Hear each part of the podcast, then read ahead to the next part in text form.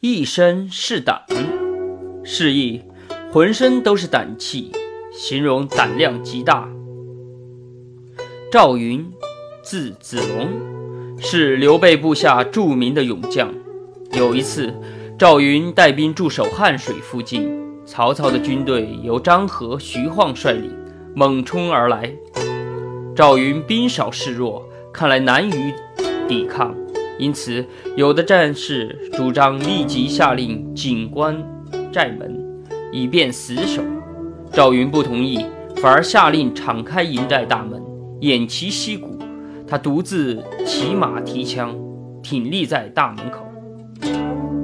这时，曹军见赵云营中静悄悄，不动也不乱。赵云单枪匹马立在门口，毫无惧色。已有大批伏兵故意诱敌深入，于是慌忙后撤。